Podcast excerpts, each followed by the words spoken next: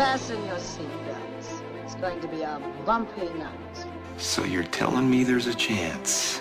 My mom always said life was like a box of chocolates. You talking to me? Well, a, a boy's best friend is his mother. Get away from her, you bitch! mm-hmm. This is a tasty burger. I drink your milkshake. Laugh it up, fuzzball. Frankly, my dear, I don't give a damn. Greed is good. Iron Man. Saludos y bienvenidos a Cine Express Podcast, episodio 144. Hace un tiempito que no hacemos esta versión de Cine Express de podcast. Eh, mi nombre es Fico de Canjiano y como de costumbre en este podcast vamos a estar hablando de lo último que ha estado pasando en el mundo del cine, streaming, eh, noticias, rumores, trailers que han salido por ahí, cosas que vienen por ahí también. Eh, y para acompañarme en esta conversación casual, eh, para catch up en lo que está pasando, le presento al colega y al compañero y amigo, el señor Bobby Bob PR. Robert, ¿cómo estás? ¿Todo bien? Hey, Fico, saludos. Eh, Todo bien, gracias a Dios. Este, hacía tiempo, hacía tiempito que no nos reuníamos para, para grabar Cine Express podcast regular, este, así que contento y entusiasmado de poder hablar de lo que nos gusta y nos apasiona. Así mismo es, gracias Rob, como de costumbre, eh, por acompañarme. Eh, sí, hemos estado este, múltiples semanas, hemos estado dedicándole más tiempo a Cine Express Throwback, que esta semana estamos de, de- de descanso eh, para entonces empezar la segunda temporada la semana que viene. Eh, y, mano, este, eh, ya estaba overdue hablar, aunque no hay muchas cosas que, que, que, que, son tan grandes en cuestión de, de- del mundo del cine comparado a lo que ya hemos, hab- habíamos hablado en el episodio anterior, probablemente de, de esto que está pasando con la pandemia, y la industria y el COVID-19, muchos atrasos y, y muchos estrenos pospuestos y algunos quizás adelantados, que eso hab- hablaremos ahora, pero en cuestión de, de lo que queríamos, pues hablar aquí un ratito entre, entre amigos y, y- catch up en, en lo último que ha estado pasando. Así que antes de comenzar con eso, Rob, eh, quiero darle, mandarle un saludo a Luis y a, a José, que no pudieron estar con nosotros hoy, así que espero que estén bien. Eh, y un saludo a nuestros Patreons, eh, a Pro Billboard, Samuel Amil, Gerald Davison, Ángelo del Valle y Giovanni Méndez eh, por su apoyo y, patrocinar nuestro contenido de cine en la página, en las redes sociales, eh, todo lo que estamos haciendo con, con Cine Express, eh, con Cine Express Throwback, con Cine Express este, este podcast regular. Así que siempre agradecido que desde hace tiempito ya pues nos llevan apoyando y a través de nuestra nuestro perfil de Patreon que pueden entrar a patreon.com fico, patreon.com slash fico canjiano para más información, diferentes niveles, diferentes tiers, en donde pues este dependiendo de lo que te interesa a ti, este pues hay contenido exclusivo, hay hay cositas bien chéveres desde un dólar al mes hasta, pues, dependiendo de- de- del nivel que te interese o, puedas. Eh, y, y- y- y puedas o no, este, o, lo hagas o no, est- estamos agradecidos simplemente por haber entrado y haber leído más información sobre lo que estamos haciendo allá en patreon.com eh, slash fico canjiano en relación a Cine Express. Dicho eso, nuevamente gracias a los Patreons eh, los nuevos y los que han estado desde el principio. eh, y gracias a ustedes por estar escuchándonos, eh, como de costumbre, aquí en nuestro espacio de, de podcast. Eh, Rob, solo lo que quería hacer era como que en vez de hacer trending topics, tema central, eh, tema, hacerlo un free for all, básicamente, en donde pues eh, mencionamos, yo voy a ir yendo a través de unas cositas que yo apunté aquí para, para ir discutiéndola y que me des tus dos centavos en, en cada tema o noticia y pues Claro. yo también y así pues vamos elaborando hasta llegar al final y si acaso al final pues menciono los estrenos de la semana para que tengan una idea de lo que lo que pueden ver este este weekend y, y con eso cerramos. Así que vamos a empezar este eh, hay, mu- hay, mu- hay mucho de esto Rob. Como la última probablemente que, que hicimos el podcast. Eh, hablando de, de vamos a abrir primero con que salió en esta semana la semana pasada y ahora hoy mismo salió la noticia primero de que Jamie Foxx, ganador de Oscar, eh, y va- salió que se reportó que va a estar regresando para la película de Spider-Man 3 con Tom Holland. Lo eh, como el personaje de Electro, el villano. Lo interesante de esto es que eh, ese villano es de, de- del reboot rehash que, o sea, que hicieron moderno después de las películas de Tobey Maguire, que, que sí tuvieron tres películas. Pues a diferencia, la, ese, ese, ese, ese reboot que hicieron con Andrew Garfield solamente, solamente tuvo dos películas. Este, hasta que ellos pues volvieron a, a Scratch y entonces hacer, eh, hacer lo nuevo con Tom Holland dentro del MCU. So, eh, mucha gente se quedó, pues, tú sabes, como que, ¿eh? ¿De dónde sale? ¿What? Eh, yo al principio dice como que me, me gusta, que- me gusta, pero eso abre, mucho más preguntas de lo que contesta. So, eh, él es un villano de, de Spider-Man 2 de las de Andrew Garfield. So, eso, eso me estuvo interesante. Añadirle a eso, Rob, salió hoy que, que se, estaba rumorando y hace sentido, es que Doctor Strange se va a estar uniendo también, Benedict Cumberbatch, a Spider-Man 3 de Tom Holland. So, esta película parece que va a tener mucho de, de- del multiverse, eh, una versión quizás de Into the Spider-Verse de, de Spider-Man que salió hace poco y ganó Oscar eh, animado. So, Rob, ¿qué te parece estas noticias de Electro regresando eh, a interactuar con el Spider-Man de Tom Holland, del MCU básicamente? eh, reconociendo en sí que, que existe el Spider-Man de Andrew Garfield y probablemente con otros rumores que están por ahí, este, un poquito más, que quizás en las próximas semanas pues van a salir a relucir más con, de una manera más concreta, eh, con otros personajes también de la, de la trilogía de, de, de Tobey Maguire, y le añades a Benedict Cumberbatch. Y vimos ya el primer teaser de WandaVision. ¿Qué te parece todo este revolú que se está formando para el MCU con, aparentemente multiverse? Mano, eh, pienso que el MCU está empezando a coger un poquito de momentum poco a poco, gradualmente.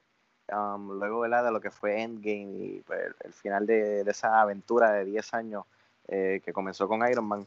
Eh, cuando vi la noticia de Jamie Foxx, eh, no te puedo negar, pensé que el rumor venía de We Got Discovered o eh, SpidermanPR.com. este, ¿sabes? No lo quería creer, pero cuando vi que venía de una fuente como The Hollywood Reporter, eh, que todos sabemos que es una de las fuentes que con mayor credibilidad en cuestión de noticias del ámbito del cine en Estados Unidos, pues dije como que anda, este, ¿sabes? Shit, got- shit just got real, tú sabes, esto, está, esto estaba pasando de verdad. So, en lo primero que pensé fue, ¿sabes? Eh, Spider-Verse, Multiverse, ¿sabes? No hay forma de que ellos vayan a traer a, a Jamie Foxx de regreso como Electro sin hacer referencia al personaje que él ya interpretó eh, en la película de Amazing Spider-Man 2, el, cual eh, el performance de él y, y el personaje fue uno de los highlights eh, de esa película. Añadiéndole ahora lo de lo de Doctor Strange, como tú mencionas, hace mucho sentido, porque pues todos sabemos que el título de la segunda película de, Doctor Strange es In the Multiverse of Madness, Madness of the Multiverse. Um, so, mano, ¿sabe? Eh, eh, es emocionante, es intrigante eh, saber que lo que por muchos años fue una fantasía, que quizás vimos un glimpse de lo que podría ser en la película animada de Into the Spider-Verse, que es buenísima. Um, y, co- y comenzó este, esta charla entre los fans de que, oye, eh, qué brutal sería si se hace esto live action. Ya lo estamos viendo, se está, se está creando fruto, ¿no? So, brother, esta película promete, eh, ojalá, ojalá puedan traer a Andrew Garfield y a Tobey Maguire. Eh, no sé si a ti te, a ti te, yo sé que a ti te encantaría volver a verlos en pantalla eh, junto a, a Tom Holland. Eh, creo que sería algo fenomenal y, y mano, esas salas se van a abarrotar si ese es el caso. Por lo menos yo, yo personalmente, um, yo no quisiera leer del regreso de, Magua- de Tobey Maguire y de Andrew Garfield en una noticia. Yo quisiera que ellos, a la medida que puedan, puedan mantenerlo un secreto y que nos, sorpren- nos sorprendan al momento de ver la película en la sala de cine. ¿Qué tú crees? Mano, eso está bien difícil hoy día, en el 2020, esconder. eh, O sea, se puede, pero va a ser bien difícil eh, que Kevin Feige y el resto del- de los del MCU puedan esconder algo así. Porque de verdad que por lo menos para, para estas películas de Spider-Man la gente está encima de ellas. O sea, cualquier cosa y, y, y- y lo reportan, sea verdad o no sea verdad, ellos le dan para adelante que se, que se joda, el que, que, que se- el que caiga, que caiga y que siga con nosotros también. Y, y como tú dices, cuando primero leí lo del extra, dije como que hice un double take como que cool, pero ¿ah? Y después dije, oh, so, ese fue mi, mi, mi proceso, mis tres procesos de la noticia, este, que seguro muchos otros fans también sintieron lo mismo, pero, I mean, a mí no me molestó Electro en Spider-Man 2, pienso que lo que, lo que no funcionó en esa película es que quizás lo hicieron demasiado caricaturesco tirando al personaje de Edward Nigma, de Jim Carrey, con The Estoy de Riddler. acuerdo contigo. Pero en cuestión de su, cómo se veía visualmente y, y de la manera que pues Jamie Foxx le, le metió mano a como el director y el guion pedían que, que fuera el personaje. Pero pienso que si lo traen más a algo más moderno y no tan caricaturesco y le dan una buena motivación y lo usan de una buena manera, que interactúe con Tom Holland y quizás hasta con, Andrew Garfield y también con, con este to, eh, Tobey Maguire, pues, mano, el, poten- el potencial está ahí. Y por lo que también hemos estado viendo, parece que se, han reportado, obviamente esto es rumor, pero también por ahí están ya sonando otros personajes como Mary Jane y como el muchacho que ahora se me escapa el nombre hizo eh, eh, eh, Eh, sí, de- este, Green Goblin, pero el, el moderno, el de Andrew Garfield. Dihan. Dane DeHaan, eh, eh, Dane creo, sí, el de. Chronicle, que es buenísimo actor también, este, y están pensando traerlos a ellos, más Andrew Garfield y Tobey Maguire. Eh, mano, quién sabe si pueden traer otros otros villanos de, de antes, como eh, Doc, Doc, Doc Ock. Eh, o sea, hay mucho que pueden hacer, pero. Y ahora le añade Doctor Strange, que asumo yo que va a ser como un rol de, de, de como Tony Stark, como que de guía, como que de father el, figure. el mentor. El mentor, exacto. Eh, el cual está cool porque pega con, con Benedict Cumberbatch y, y con él. Y ya ellos han interactuado eh, eh, como en Infinity War. So, está cool todo eso. Mano, y, y lo más importante de todo esto es que entre WandaVision, eh, Doctor Strange 2, que ahí sí que se va a vi- a virar la tortilla con lo de Multiverse. Y también entonces con Spider-Man 3, este, el MCU, como tú dices, lo más importante está en la lengua de todo el mundo, el cual hace unos meses atrás, básicamente lo que se oía eran coquís, debido Así a la falta y al, y al movimiento de, o sea, atraso de estrenos en Disney Plus de la serie, eh, y, y- y- y todo que se ha atrasado y se ha movido, pues no, no hemos, creo que, ¿verdad? Ya se confi- o sea, ya eso ya se hizo, ¿verdad? Eh, eh, confirmó, perdón, este es el primer año que no vamos a tener una película de Marvel. ¿Verdad? Eso, eso, it- it's Desde, done. el- right? desde que salió Iron Man en el 2008. Creo que es la- el primer año que no va a haber un estreno. Porque obviamente han tenido que mover todo por lo de la pandemia. Incluso las series de Disney Plus. So, esto es algo Sí, bastante grande para nosotros que estamos bien mal criados y acostumbrados con el MCU. Y desde Endgame, pues se, se ha sentido el vacío bien grande. Y, eso- y creo que eso es lo más importante, que ahora todo el mundo está emocionado y de la manera que están, parece que, que montando esto promete un montón. Y más cuando sabes que también en el lado de, lo, de DC están haciendo lo mismo con lo del multiverse y los Batmans de Ben Affleck y el Batman de Michael Keaton y traer a otros personajes también de esas épocas o de, de, de, de, esos diferentes timelines.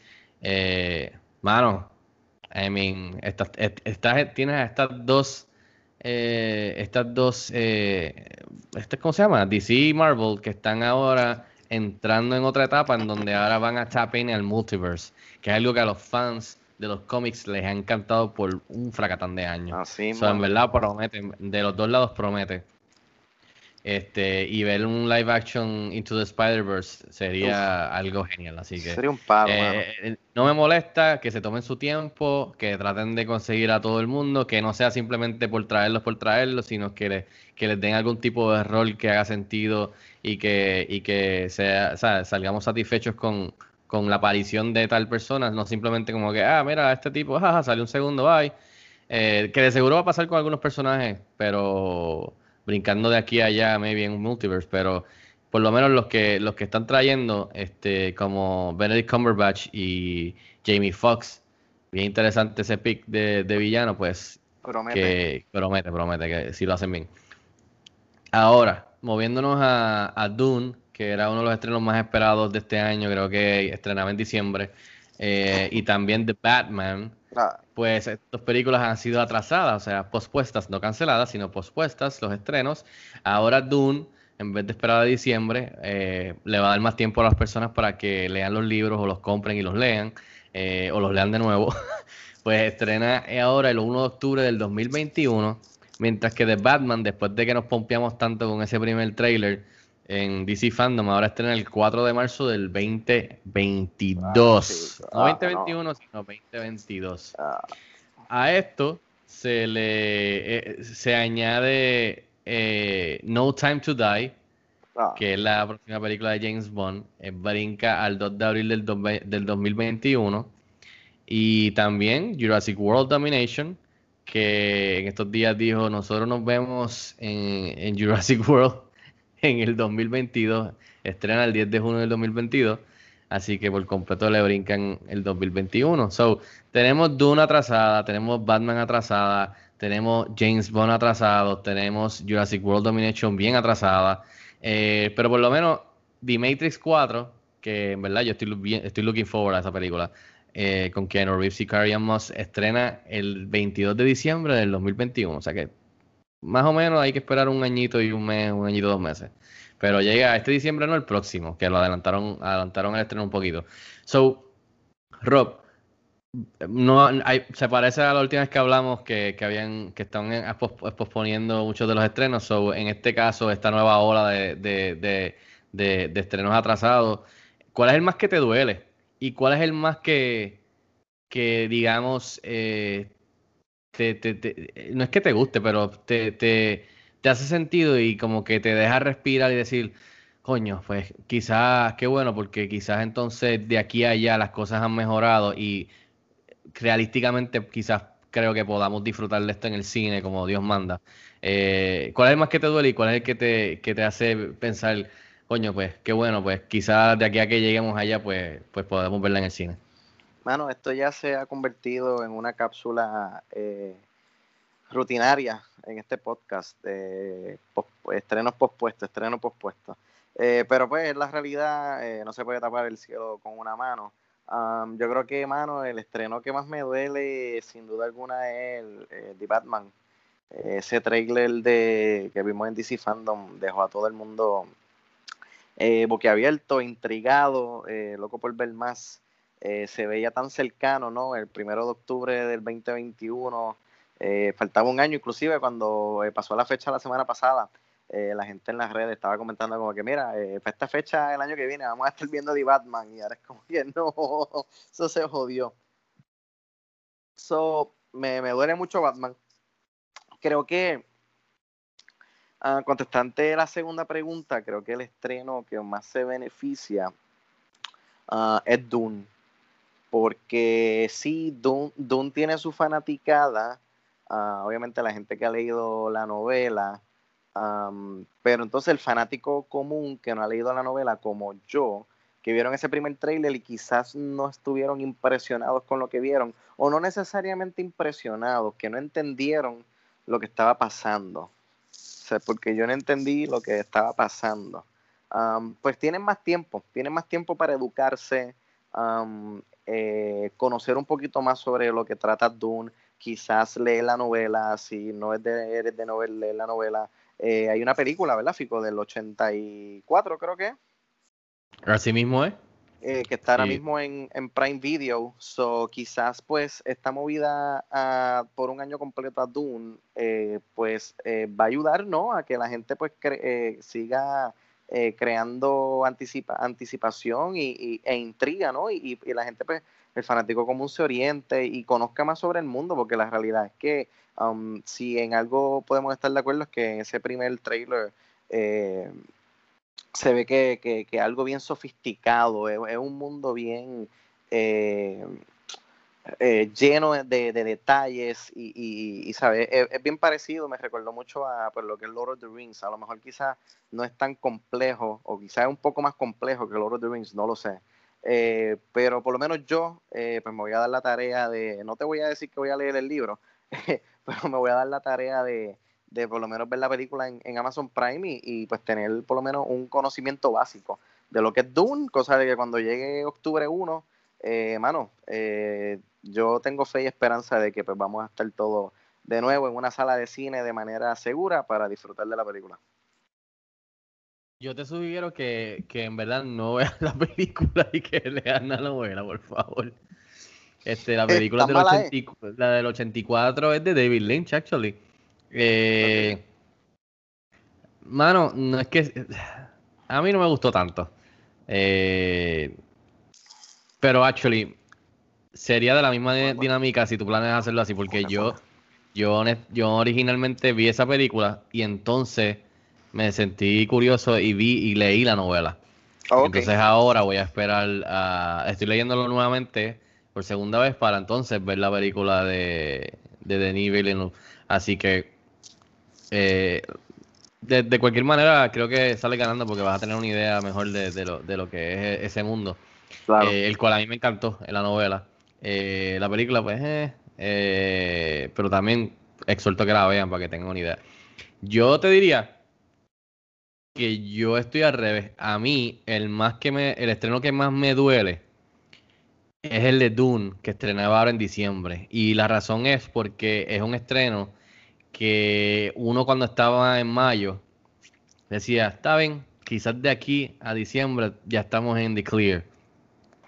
Y cuando llegábamos y veíamos todos estos estrenos que eran de verano y de repente estaban siendo pospuestos, pues tú decías, está bien, pero Dune está lejito.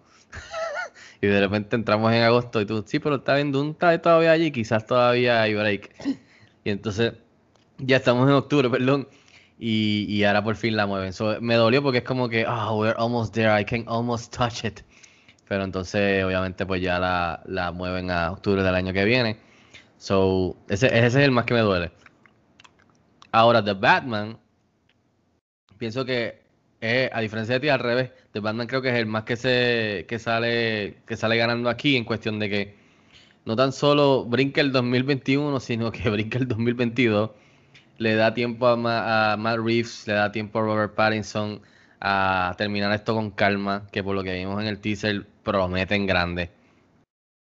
Y también de una vez los ayuda a ellos a planear las supuestas secuelas que vienen por ahí y hacer algo que, que haga sentido y que nos vuela la cabeza y, y incluso, ¿verdad? En, en, esto de la pandemia de COVID-19, supuestamente se reportó que Robert Pattinson eh, tuvieron que parar la, la, filmación o lo que estaban haciendo porque cuando regresaron nuevamente, porque supuestamente el actor eh, contrajo, eh, eh ¿sabes? COVID-19. So, creo que The Batman brincando el 2021 y 2022 que suena súper lejos.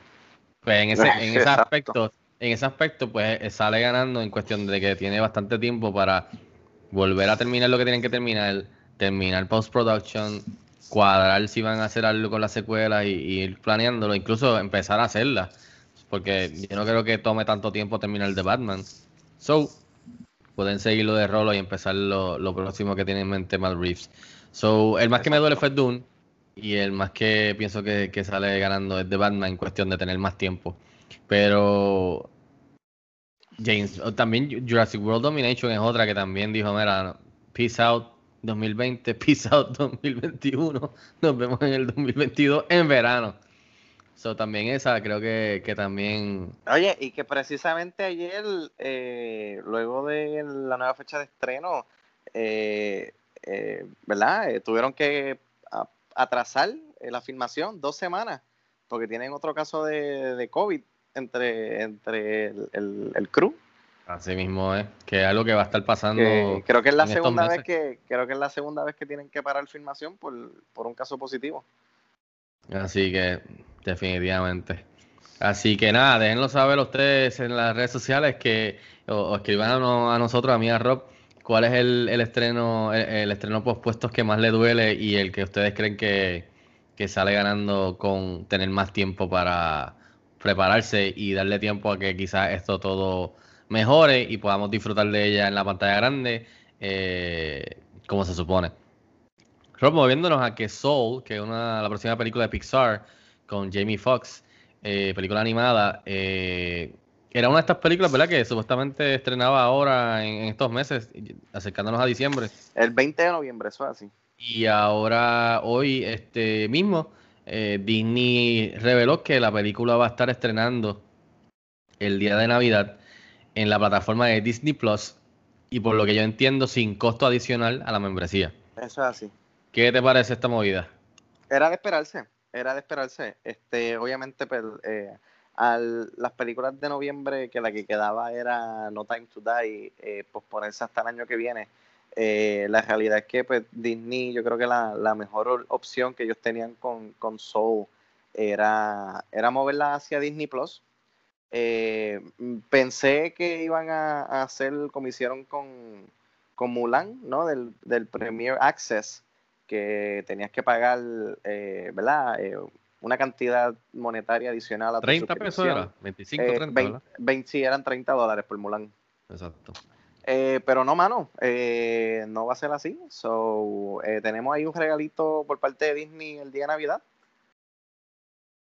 Yo creo que, que me es interesante porque mucha gente obviamente quería saber qué tan bien o qué tan mal o qué tan regular le fue a ellos con Mulan haciendo esto del experimento de, de lo de Premiere y, y, y, y uno pagar los 30 pesos adicionales a la membresía.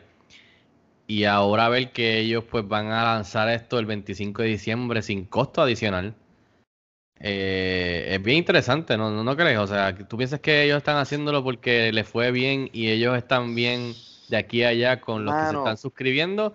¿O tú piensas que es como que they're writing it off, como que vamos a darle a esta gente un regalo y, y, y vamos a cerrar el año ya? Vamos yo a ver qué pienso, pasa. yo pienso que si uh, realmente a Mulan le fue tan bien con el Premier Access, la película estrenando el 25 de diciembre, en Premier Access hubiera sido Black Widow y no, y no Soul eh, gratuitamente. ¿Me, ¿Me, sigue? O sea, si de verdad lo hubiera ido bien, ellos hubieran, eh, no hubieran perdido tiempo en, en mover a, Black Widow eh, para el Premier Access de Disney Plus. Porque la realidad es que eh, mano, o sea, está, estamos hablando de que todas las películas del 2020, del 2020, por lo menos los estrenos grandes de, de la, la, más de la mitad del año, se movieron todos para el 2021. So, a eso tienes que sumarle las películas que ya estaban para el 2021, una que otra, ¿verdad? Que se está moviendo para el 2022. Eh, so, está bien crowded ese, ese, ese 2021, mano. Eh, so yo pienso eso, yo pienso que si la, la, la, realidad es que le fue tan bien en el Premier Access, eh, no hubieran eh, hesitated y hubieran puesto Black Widow eh, en Premier Access antes de terminar el año, o sea, hubieran terminado el año con un, con un bang. Pero, este, me, me, pero a mí me pone a pensar, porque si en verdad a ellos les fue tan bien con Mulan, regardless de Black Widow, porque quizás ellos quieren aguantar Black Widow porque saben que Black Widow es ellos van a hacer un montón de dinero cuando por fin estrenen en cine y quizás la gente está willing a esperar para eso. Pero si en verdad le fue tan bien a ellos con Mulan, no, re, no repetir, no, o sea, no, no volverían a hacer lo mismo de lo premier para Soul.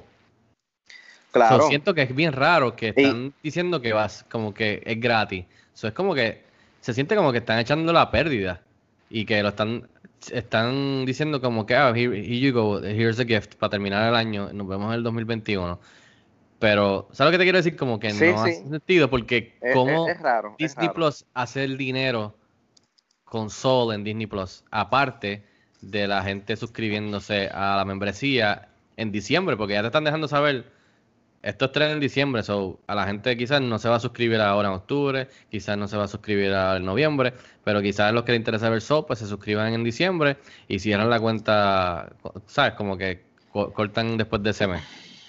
Porque ahora mismo lo que tenemos en Disney Plus va a ser de Mandalorian desde ahora, ¿verdad? Eh, a final de octubre. Y, y, y, WandaVision va a estrenar este. ¿Cuándo estrena WandaVision? Eh, bueno, hay un rumor por ahí de un hacker. O sea, el rumor, el rumor, el rumor, el el rumor. del rumor, ¿verdad? Hay un hacker que entró a la plataforma de Disney Plus El rumor del y rumor. encontró, encontró una codificación Eh, en la página que dice que sí, brother, eh, eh, ¿sabes? el hacker se metió y encontró que la película está prevista a estrenar el 27 de noviembre, que creo que es el viernes negro, el día después de Thanksgiving.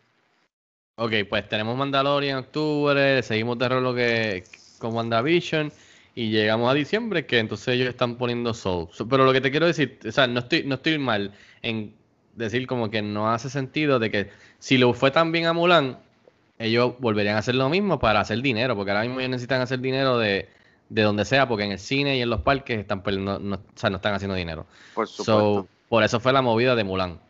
So, entonces, ¿por qué no lo están haciendo? eso quiere decir que entonces no le fue tan bien con Mulan.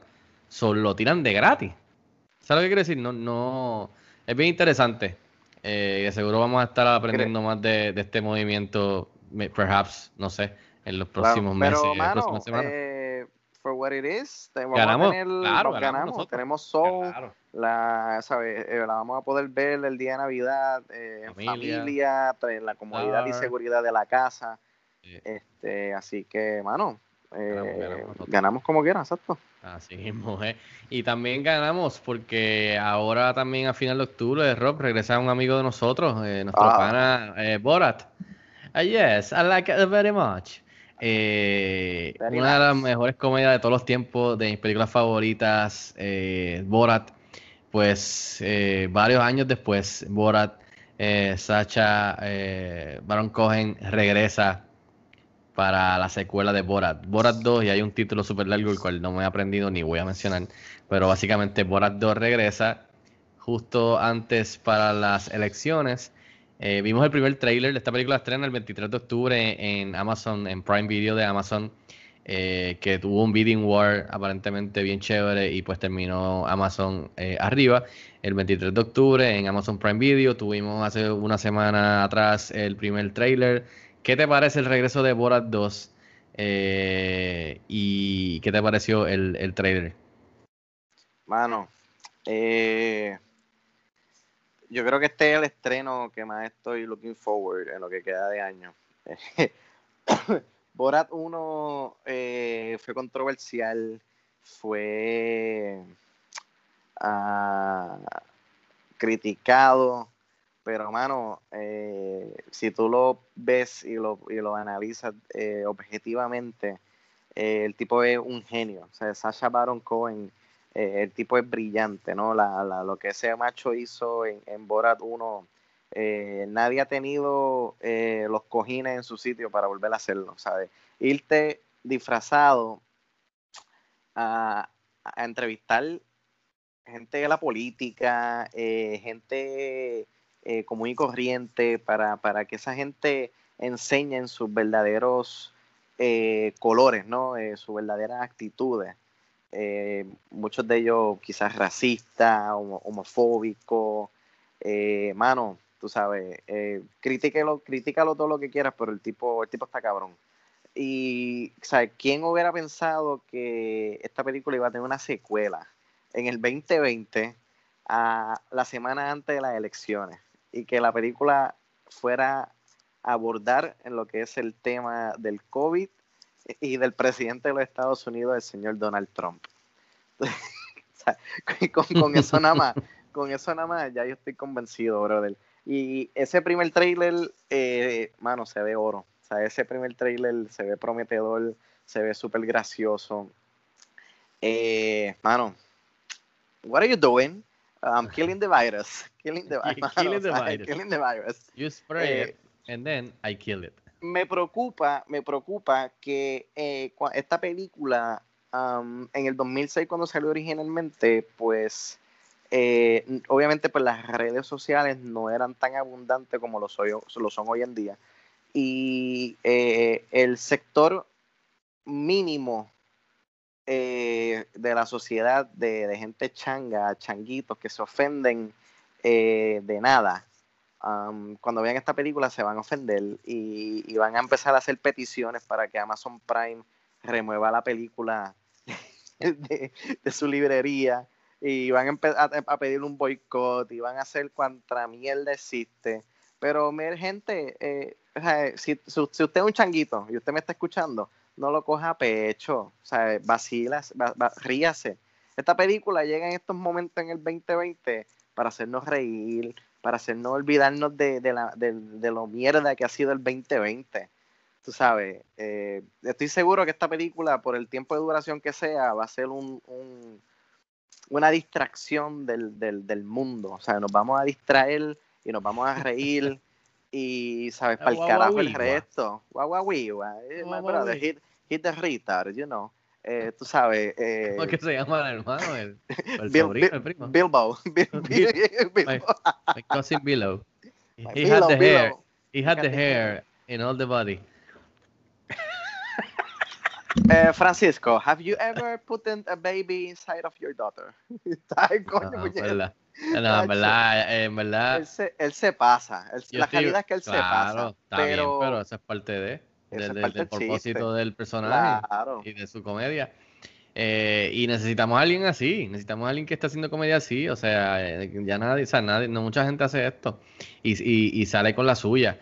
Eh, Borat, como dije, es una de mis películas favoritas de comedia de todos los tiempos. Yo recuerdo que vi esta película cuando estrenó esa película en el cine de San Patricio y me reí tanto que salí con el pito y con asma, de tanto que me reí. Eh, Pues, así prepárate, que- Pai, porque el 23 Sí.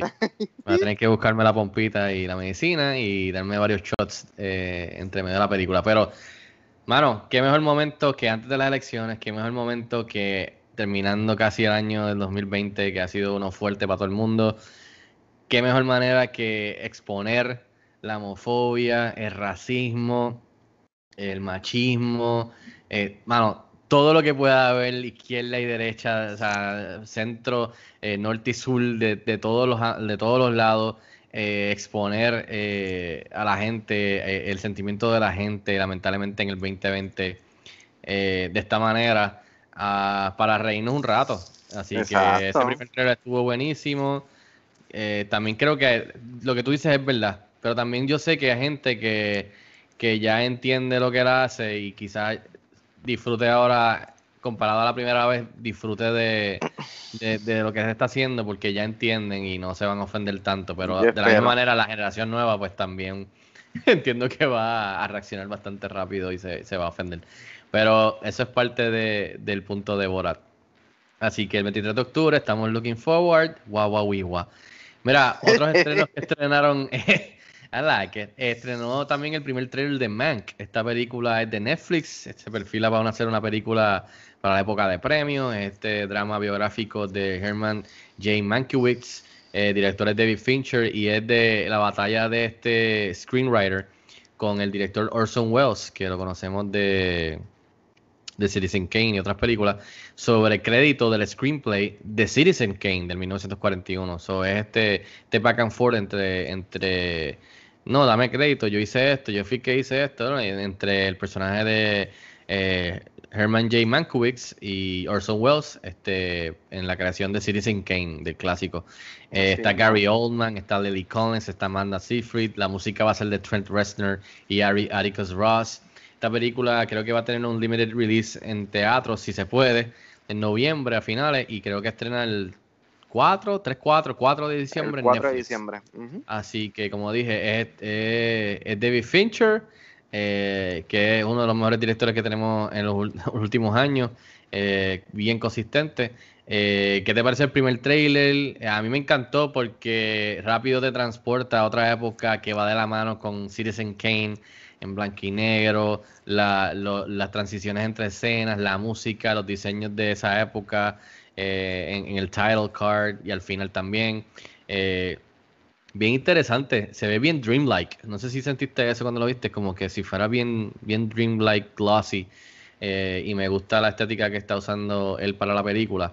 Y el elenco se ve bien bueno y Gary Oldman parece que va a sacar del parque también otra vez. So, no sé qué te pareció Mank. Eh, mano, espectacular. Eh, como eh, comparto el mismo sentir tuyo, me, transportó. O sea, cuando vi el trailer me transportó a una película de, de- la época, ¿no? De los años 40. Eh, mano, eh, si algo hizo este trailer a la perfección fue eh, eh, intrigarme y motivarme lo suficiente para entrar a HBO Max y ver Citizen Kane, que no la he visto. Una de esas películas que no he visto nunca. Me suena y throwback. suena throwback. Yo creo que la voy a de aguantar y. ah, Antes de exacto, antes de Mank. Ah, mano, eh, algo que leí que no sabía fue que este li- el libreto de esta película lo escribió el papá de David Fincher antes de fallecer. Y esta película originalmente la iban a hacer allá para el 2006. Eh, ¿sabes? Esta, esta película la iban a hacer hace mucho tiempo atrás y no y Esta nunca se pudo película, hacer. a diferencia de otras, va a ser mucho más personal para Dave Fincher. Exacto. So, está trabajando con, con un, con un libreto de su padre que trabajó antes de fallecer, eh, algo personal, eh, tiene un elencazo. Eh, ¿Será esta la película que le traiga a Netflix su primer Oscar de mejor película? Estará por verse. Se se- se En ve papel- que está. En papel en sí, se, se ve que puede, que, que está ahí. Va a estar en la conversación, yo creo. Hay que verla, hay que verla. Y también algo que me gustó del trailer es que tampoco te dice mucho. Claro. O sea, es un teaser que te dice, ah, mira, Oye, este va a ser de esta es- época. Me, Y, me- eh, me encantó que es un teaser hecho como si fuera de la época. No se ve que un teaser, no se ve, tú lo ves y cualquiera piensa que eso es una película vieja que Netflix está sacando ahora en el 2020. sí, bien atrasado. Esta película sí está bien atrasada. La están sacando ahora. En, eh, en Netflix la está sacando ahora de la gaveta. Eh, así que estamos locos por verla. Hopefully este, llegamos a ella prontito. Eh, otro trailer que salió que me cogió de la nada, sor- me sorprendió, me imagino que a ti también y a todo el mundo, fue la película, eh, el trailer de The, The 355. Esta película es de Simon Kinberg, que hace poco se estrelló con X-Men, este, la de, la de Phoenix. Este, ¿Cómo que se llamaba? A mí se me olvidó el nombre de esa mierda. Dark Phoenix, Dark Phoenix. Dark Phoenix, Dark Phoenix. Eh, Simon Kinberg eh, va a estar dirigiéndola. Y esta película es con Jessica Chastain, Lupita Nyong'o, Penelope Cruz, Diane Kruger, eh, Bing Bing Fan, Sebastian Stan y Edgar Ramírez. Tiene un elenco muy bueno. Y básicamente es este esta gente de- del CIA, que es el personaje de Jessica Chastain, que se une a otras agentes eh, internacionales eh, de diferentes países para hacer esta misión tipo Mission Impossible, tipo Fast and the Furious, tú sabes. Eh, que si no, para salvar el mundo y qué sé yo, bla, bla, bla. So, lo vi, me cogió por sorpresa, los pósters están bien nítidos, los personajes, o sea, los, los- eh, el, el elenco está buenísimo y se ve, se ve chévere, mano, o sea, se ve como que eh, de, de, del mismo, de la misma tela que una Extraction de Netflix y como la de la de Charlize Theron recientemente, ¿cómo es que se llama? De- Old Guard. The Old, The Old Guard es también como que la acción y, y- y ese tipo de películas, eh, pero de agentes secretos. So, eh, mano, yo no sabía ni que esto existía. Esta película creo que estrena el- a principios de enero del año que viene, si no me equivoco. So, ¿qué te parece The 355? Ah, también de la nada, de- esta película la tenían bien callada porque no, por lo menos yo no sabía nada de ella. Eh, se ve cool, se ve intrigante, se ve, se ve como una película que yo vería eh, en el cine, si se puede, cuando salga. Si no, pues la vemos VOD. Am, tiene un elencazo, mano. A mí yo creo que la única preocupación es el director, que obviamente pues vimos lo que hizo eh, con Dark Phoenix. So, eso es como que lo único que me preocupa, eh, el director. Estamos- Porque mira, el encaso, mira el encaso que tuvo en X-Men y, y la mierda que hizo eh, con el tiempo, ¿no? Eso vamos a ver, a lo mejor él lo que necesitaba era salir de los mutantes y escribir y trabajar en un libreto de, de humanos, de seres humanos, comunes y corrientes. Y Hopefully aprendió. Yo de los espero. allá. Pero, I mean, se ve chévere. Este, sure, I'll watch it when it comes out. Este, si puedo. Eh, o como tú dices, pues se verá en VOD. Eh, bueno, para ir cerrando, este, durante estas últimas semanas he estado cubriendo, eh, viendo películas del New York Film Festival y la pieza central del, del festival, que ya próximamente va cerrando, creo que el lunes que viene ya va terminando, eh, fue la película de Nomadland de Chloe Zhao, eh, o Chloe Zhao, perdón si estoy diciendo el nombre mal, eh, la directora eh, y la protagonista, la actriz eh, Frances McDormand. Esta película ha estado sonando muy bien en los festivales. Creo que ganó el León de Oro, perdón, el Golden Lion de, del Venice Film Festival hace poco, en septiembre. Y se perfila también como una de las películas que está sonando para, para, los, para la época de premios, para mejor película, mejor actriz, mejor dirección, o sea, varias, varias categorías. So, tuve la oportunidad de verla, tú también tuviste la oportunidad de verla de manera virtual, eh, que eso es algo bien chévere del festival este año, que lo están ejecutando a Sí. través de Driving Cinemas en Nueva York y al mismo tiempo eh, virtualmente para, para que los fans puedan rentar unos tickets virtuales eh, limitados para verla una, a un día y una hora específica, con una ventana de cuatro horas, creo, si no me equivoco. So, en verdad, han hecho buenísimo trabajo y espero que den esa opción de ahora en adelante para los fans que no viven en Nueva York ni que tienen la oportunidad de viajar a Nueva York.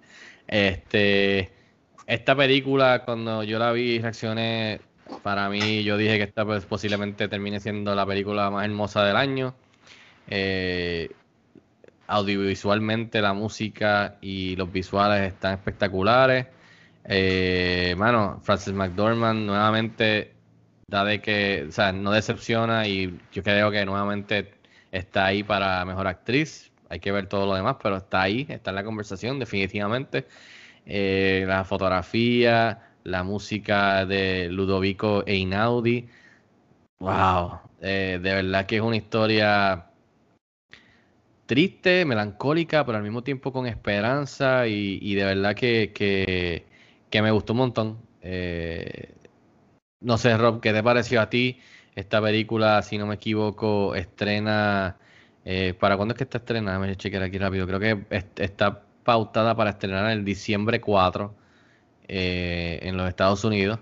So, vamos a ver. Eh, Rob, ¿qué te pareció Nomadland con Frances McDormand y la directora Chloe Zhao que va a estar a cargo, está a cargo de Eternals de, del MCU? So, promete. ¿Qué te pareció Rob Nomadland? Mano, eh, eh, Nomadland es una obra maestra. En mi opinión, eh, Te fuiste allá. mano, para que yo diga que una película es una obra maestra se necesita, creo que son bien pocas, las puedo contar con una mano. Eh, películas que yo pienso que, eso es- que sean así, es, poética, mano, es, es, es triste, es deprimente, pero se siente tan real, se siente tan real que eh, llega un momento en la película que tú piensas que estás viendo un documental, que eso que, está- que estás viendo eh, pues, pasó, está pasando. Y, y sí, ¿sabes? Es cierto, porque hay mucha gente en los Estados Unidos que están viviendo de esa manera. eh, que le dicen así, no, eh, eh, viven en los Nomadlands, lo mencionan en la película. E inclusive muchos de los ah, extras no son actores, son, son gente que, que viven su vida así, en una Un guagua. estilo de vida, sí. Sí, Por exacto. Diferentes, por diferentes razones, que es parte de la película.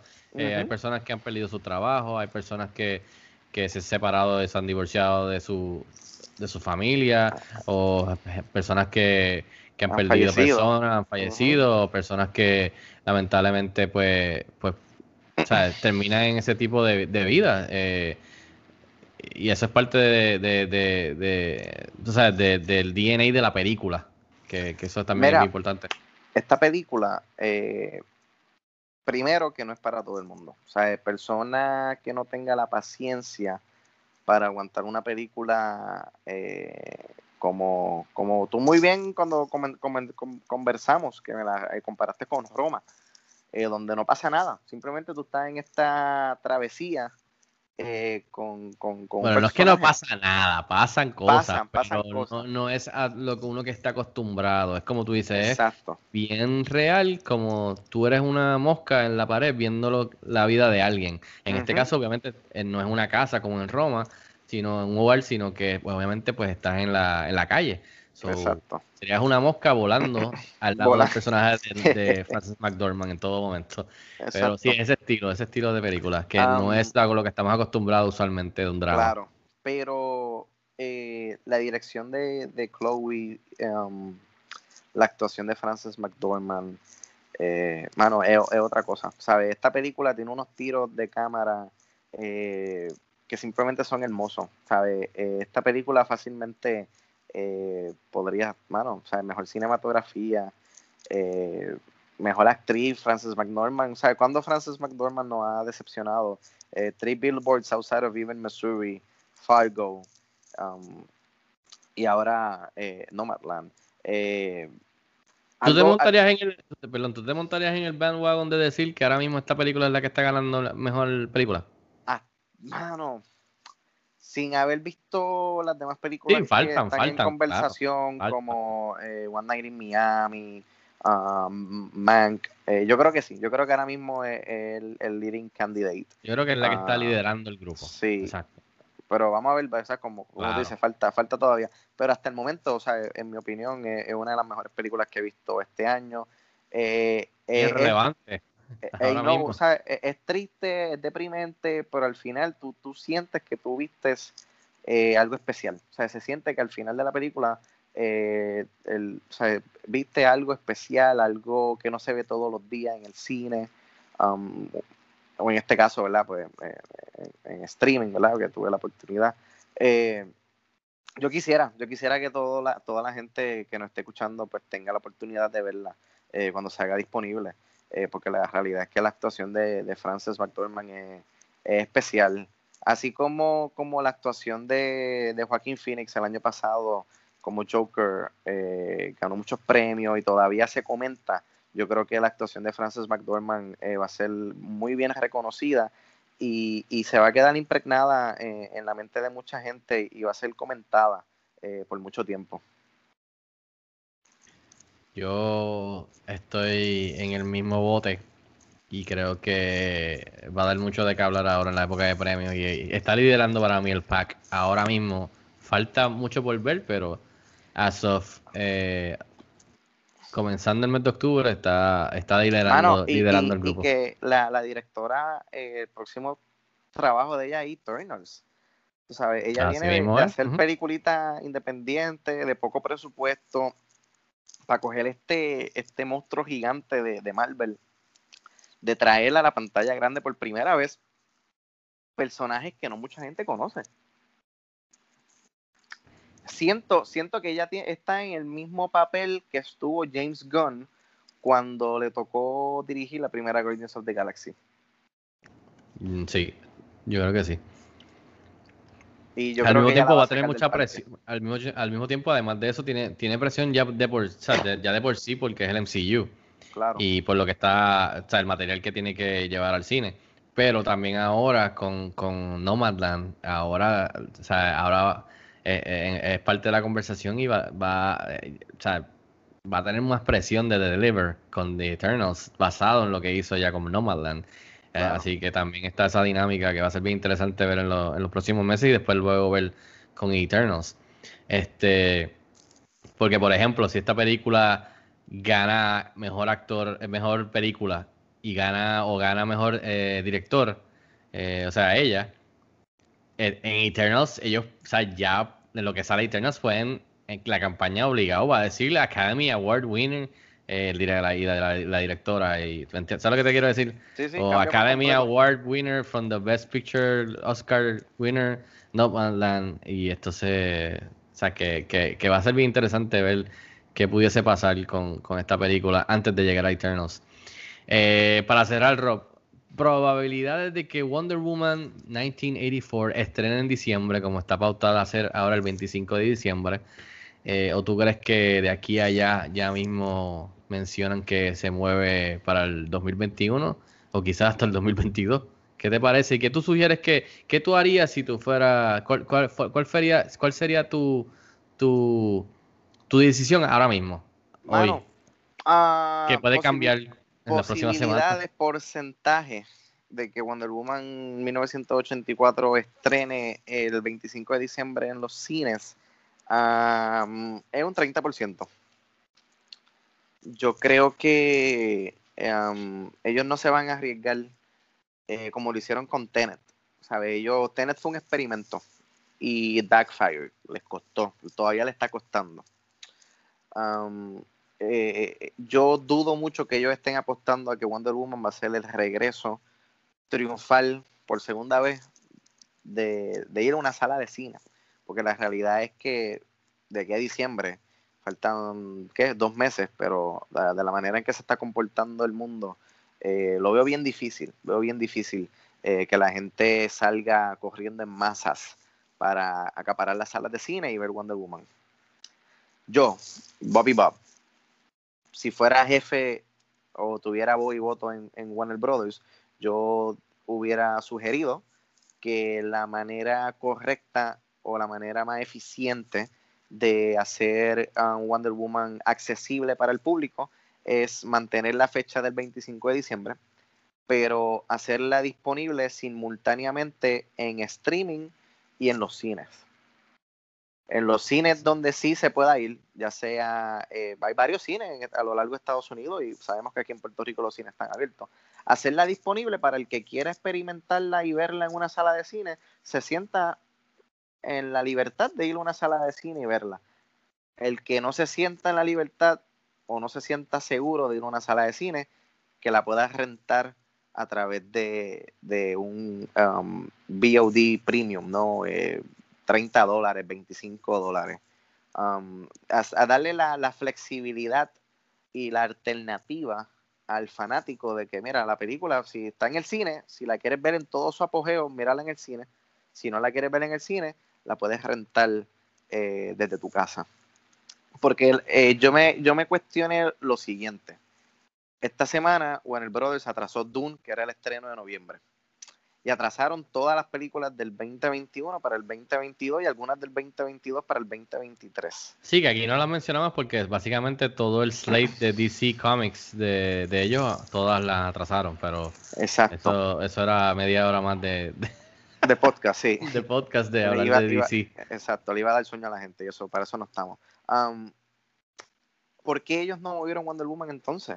¿Sabes? Ellos están corriendo el chance de que los estudios sigan eh, llenando los espacios, poquitos espacios vacíos que quedan en el 2021 y que Wonder Woman se quede en el limbo, que Wonder Woman eh, la pongan en una fecha que quizás no haga sentido, ¿no? Yo creo que ellos deber, debieron o deberían, todavía están a tiempo, deberían de, de, atrasarla ya y asegurar su espacio, ¿sabes? Picar adelante que otro estudio. Y yo creo que el día de hoy la decisión de Disney poner um, Soul en Disney Plus en, en, el día de Navidad. Gratis. Eh, gratis, creo que es una es, es, un tiro, es un tiro al aire para Warner Bros. Como que, mira, yo no sé qué ustedes van a hacer, pero nosotros les vamos a dar la opción de la gente el día de Navidad ver Soul desde sus casas. ¿Qué ustedes van a hacer con Wonder Woman? Está corriendo el tiempo, las películas se siguen atrasando por el 2021. Al menos que ya ellos tengan esto planchado, de que la película va para el cine sí o sí el, el, el 25 de diciembre, o que van a hacer este, este, este merge, ¿no? De que está en los cines, pero también está en VOD Premium, que, que es algo que, que ha pasado anteriormente, pero ha pasado con películas independientes, que están en selectos cines y te dan la opción de tú rentarla desde tu casa. Esto es algo que se ha hecho, lo que pasa es que nunca uh -huh. se ha hecho con una película de la magnitud y el presupuesto exacto de Wonder Woman. So, sería, sería un experimento, al igual que fue un experimento por tirar Tenet eh, en el cine, cuando todavía la crisis de la pandemia eh, estaba en todo su apogeo. So, por lo menos eso es lo que yo haría. Ganamos todos, gana el fan que pueda ir a verla al cine, como también gana el fanático que quizás no se siente seguro aún de ir a una sala de cine. Yo creo que Warner Brothers en, en, ningún momento yo creo que Warner Bros. va a tirar esto de manera gratis o, o libre de costo para no, como no, regalo para los fans ni en, en HBO, HBO Max, Max, no, para por nada. eso ni, ni, en nada. Esto sería en video on demand o si no, como tú dices, en los cines. Yo creo que ellos le están dando el espacio a Tenet a llegar a diciembre para recaudar lo más que ellos pueden. Eh, ya creo que salió hace unos días, reportamos que Tenet aparentemente ¿verdad? va a llegar a principios de diciembre, ¿verdad? En, en, en Blu-ray, DVD o 4K, creo, algo así. So, quizá, a mediados de diciembre, algo a mediados así, de diciembre. So, eh, eh, eh, están esperando, o sea, van a darle tiempo a Tenet a estar solo en el cine. Pero algo que tú mencionas de lo del cine es que de aquí a que vayamos a, lleguemos a Wonder Woman, algo que está pasando en la industria que, que, que, es bien malo es que debido a los cines estar, estar, estar, estar abiertos en, los, en donde los sitios que están, eh, los dueños de los cines pues tienen que seguir pagando su renta, tienen que pagar, ¿sabes? Mantener los cines abiertos. Eh, y ahí no hay ningún estreno, o sea, no hay ningún estreno que, que, que ya me invite como un blockbuster, porque el otro estreno que quedaba era Black Widow y se movió. Y el otro fue, el que colmó la, la, copa fue No Time to Die. Este, y entonces no hay nada que ayude a ellos mantener y a poder pagar todos estos bills de aquí a diciembre. So, ¿tú crees que lleguemos, o sea, va a poder Wonder Woman abrir en los cines?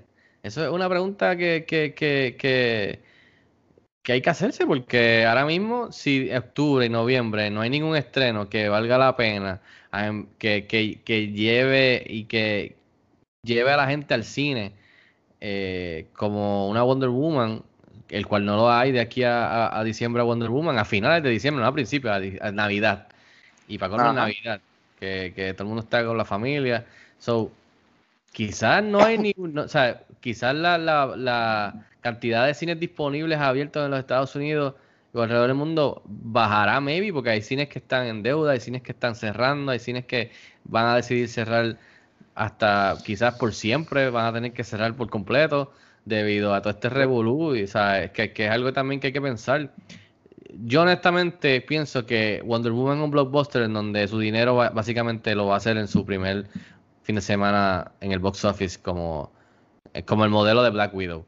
Y ellos deberían hacer como, como hizo Marvel y decir, mira, en verdad, aprendimos esto con lo que, con lo que nos pasó con Tenet. Eh, vamos a movernos, vamos a movernos como Black Widow se movió, vamos a movernos porque los fans van a entender y van a esperar a que se sientan más cómodos, que esté, que las cosas hayan mejorado y vamos a disfrutar de esta película como se, como, como se debería en el cine, donde nosotros vamos a hacer el mayor dinero que podamos, que ese es el punto también del lado de, de, de contabilidad. Así que Ajá. yo honestamente no veo que, no, ahora mismo yo no creo que Wonder Woman va a estrenar en diciembre de este año. Eh, y no me molestaría para nada, aunque me duele en el alma, porque también la quería ver.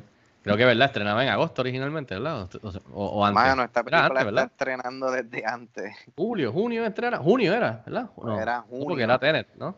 No, Venía, de- venía después de Tenet, ¿no? venía después de tener, exacto, Julio. Julio, julio, agosto, exacto. Por lo menos yo sé que la última vez que yo pensaba que, que sonaba era agosto. Pero obviamente las cosas no han, no han pasado como mucha gente esperaba. So, yo ellos recojo, dejo que Tenet corra lo más que pueda correr, incluso hasta el, principio del 2021, si es posible, en los cines que haya. Aunque esté ya en DVD, Blu-ray. Porque hay gente que anyways le va a interesar ir a verla en el cine.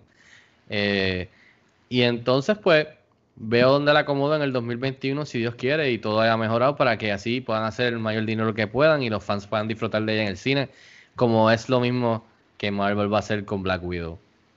So, en verdad, me duele en el alma, pero yo no veo ahora mismo Wonder Woman estrenando en diciembre. Y más ahora que Soul se les coló ahora en streaming en video on demand gratis. Y entonces ellos mismos van a tener Tenet saliendo en Blu-ray y DVD en diciembre también. O sea, que, que, y de seguro hay otros estrenos en, en video on demand, más todos los estrenos que son de los premios. Eh, cuestión que van a estar maybe en streaming en video on demand. Netflix tirando sus misiles en streaming también. O sea, es- es- va a ser un mes cargado. Y no estoy seguro que la mayor cantidad de gente va a estar cómoda con regresar al cine Definitivo. para ese momento, no sé. Vamos a ver qué pasa. Este año definitivamente ha impactado grandemente y le ha hecho mucho daño al, al cine. Eh, vamos a, a, a prender una vela. Y, Oye, y y, las y cosas eso de mejoran. que, pensando yo acá, eso de que el, eh, no, el daño es irreversible, los cines cerrarán para siempre. Esto de la pandemia va a llegar el momento que se va a tranquilizar y la vida volverá a la normalidad y, y, y la, el regresar al cine, ¿sabes? La gente va a ir a, correr, porque es algo, ¿sabes? Algo que no se ha podido hacer este año. A la gente le encanta ir al cine. So, la demanda para, para volver al cine va a estar allí. Lo que pasa es que hay que ser un poco paciente, eh, ¿verdad? Eh, yo creo que quizás estas, estas cadenas de cine norteamericanas y británicas que están amenazando con que van a cerrar, vamos a cerrar para siempre, eventualmente van a regresar, tú sabes, porque cuando la, la cosa normalice y la gente se sienta segura um, de ir al cine, ¿sabes? Va a existir la demanda. ¿Y qué van a hacer? No las van a tirar todas en VOD, ¿sabes? Van a tener que, que, reanudar operaciones. So, yo creo que, ¿verdad? Todos esos empleados y todos esos ejecutivos de compañías de cine, yo sé que, ¿verdad? Es desesperante, es desesperante para nosotros que no estamos en la industria y como quiera en, la industria donde pues, nos, desempeñamos nos hemos visto afectados de una manera u otra. So, yo creo que slowly but surely eh, la- las empresas de cine van a volver a la normalidad, ¿sabes? Todo, cuando todo vuelva a la normalidad, va a haber una demanda para todo, para ir al cine, para ir a, a deportes, eh, a eventos Conciertos. deportivos, conciertos, eh, todo, porque la gente ya, ya está tan cansada de, de estar en la casa que cuando le digan, mira, y ya es seguro ir para el cine, ya es seguro ir a un coliseo, ya es seguro un- ir a un estadio, la gente va a ir. Vamos a ver, espero que, que las cosas mejoren y, y, y la gente que no se siente segura aún, pues llegue un momento de que ya se sienta segura y se pueda disfrutar en el cine. Este, con eso vamos cerrando. Quiero mencionar los estrenos de esta, de esta semana para los que les interese. Estrenó en cines aquí en Puerto Rico The War with Grandpa. Una comedia familiar este, con Robert De Niro, Rob Diggle, tiene a Uma Thurman, tiene a Christopher Walken, Chich Marín. Y básicamente trata de este, de este muchacho eh, que comienza esta guerra de bromas con su abuelo, que es Robert De Niro, porque eh, el abuelo se muda con la familia por diferentes razones y eh, toma, o sea, se, se queda con su cuarto, básicamente. So, él está molesto y le, y, y le comienza esta guerra de bromas para, para que, sacarlo del cuarto y poder coger su dormitorio otra vez. Esta película está en cine. También estrenó Hubie Halloween en, en la plataforma de Netflix eh, Oh, de Adam Sandler. no. de Adam Sandler. Eh, tiene a Julie Bowen, tiene a Maya Rudolph, tiene a Tim Meadows, tiene a Kevin James, tiene un fracatán de, de muchos de los, cola- de los colaboradores frecuentes de Adam Sandler eh, en la película. Y básicamente sigue a este muchacho, a este señor, básicamente es Huey Dubois, que todos los años se, se encarga y se asegura de que le- la, la ciudad- su- su- lo- los residentes de su ciudad de Salem eh, pasen una noche de Halloween segura, siguiendo las reglas, de manera placentera. Eh, pero cuando se escapa un criminal y personajes comienzan a desaparecerse, pues eh, Huey Dubois tiene que salvar al pueblo. Eh, yo tuve la oportunidad de verla. ¿qué te, qué te pareció? Y yo también. Rapidito. Ah, Para mí, la en verdad, yo sabía lo que venía, pero con eso tenía una pizca de esperanza de que nos diera algo diferente a lo que nos ha estado dando, especialmente con las producciones que él tiene del, del acuerdo que tiene con Netflix multimillonario de producirle películas a ellos, pero Jesus, man, esta película para mí es una de las peores películas del año, eh, lamentablemente. Ah, ¿Ustedes se acuerdan cuando Adam Sandler dijo que si él no ganaba Oscar de mejor actor por um, Uncut Gems el año pasado, que él iba a asegurarse de que iba a ser la peor película de la peor película que jamás hemos visto? Pues esto no es la peor película de todas las peores películas que existen, pero está ahí arriba. Eh, Pero está it's, bad, it's bad. Pero está, está dentro de la calabaza de todas esas películas. Sí, it's rotten, it's really rotten. Eh, así que si quieren aventurarse y verla, están ahora mismo en Netflix. Nos dejan saber qué tal. Este, también estrenó la nueva película del, del director puertorriqueño Ángel Manuel Soto, que hace unos años atrás pues, debutó con La Granja. Ahora su nueva película Charm City King se estrena en HBO Max.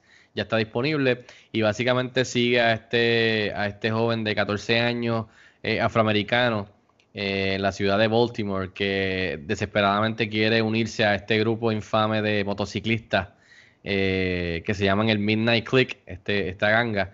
y él quiere ser parte de ella. Y vemos, es un coming of age story.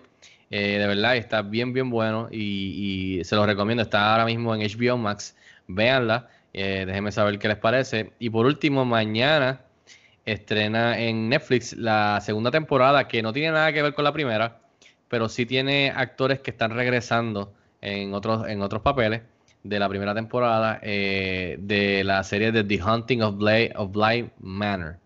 eh, que para los fans que está perfectamente a tono, diría yo, de, con este comienzo de- del mes de Halloween. Así que a los que les gustan las series de suspenso y de miedo y de terror, eh, está The Hunting of Bly Manor, que estrena mañana en Netflix.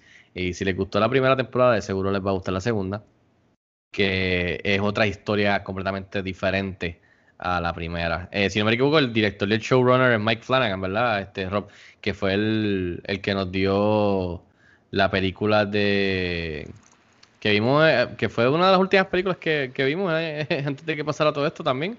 Este, la de. Invisible Man. No, no, no, este. Ahora se me olvida. Mano. Eh, en blanco. Mike Flanagan. Mike Flanagan, dijiste.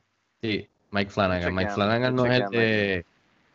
No es el Invisible Man. Mike Flanagan es el de Doctor Sleep. Doctor Sleep, exactamente, con Ivan McGregor. Esa es la que estaba buscando.